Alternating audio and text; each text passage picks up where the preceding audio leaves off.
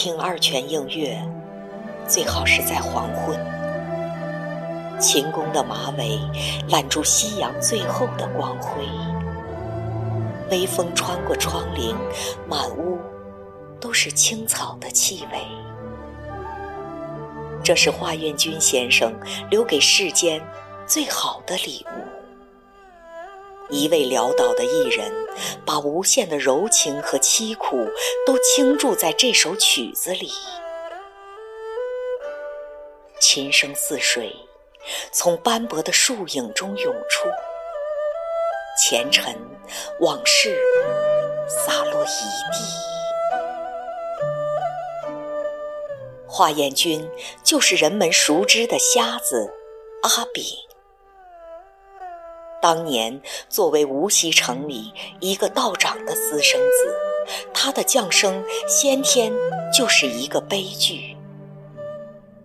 面对巨大的世俗压力，母亲用生命做出了最后的抗争，父亲则以师傅的名义把他抚养成人，直到临终，才向他吐露了实情。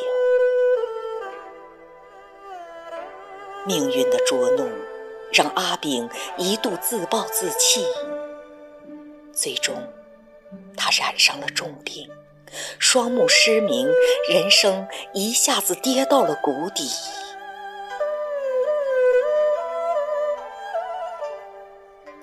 以后的日子里，无论是阳光由赤红褪成淡金，还是天空从黛青变成湛蓝。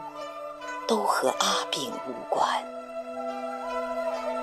在黑暗的深渊，音乐成了他最大的慰藉，也给了他向死而生的力量。他要为自己的遭遇再追加一段遭遇，那是音乐的遭遇。他要为自己的痛苦再提炼一种痛苦，那是音乐的痛苦。从此，洞虚宫的雷尊殿少了一位当家道长华彦钧，无锡城的街头巷尾多了一位拉二胡的瞎子阿炳。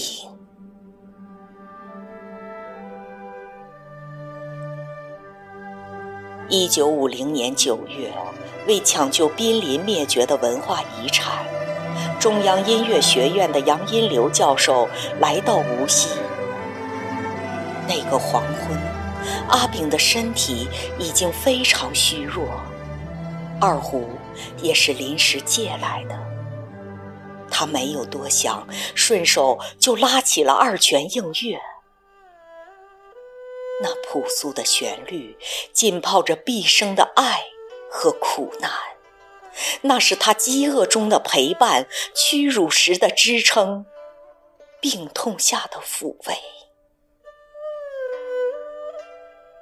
此刻，全化作呜咽的泉水，冰冷的月光。一曲终了，杨荫流教授早已是热泪盈眶。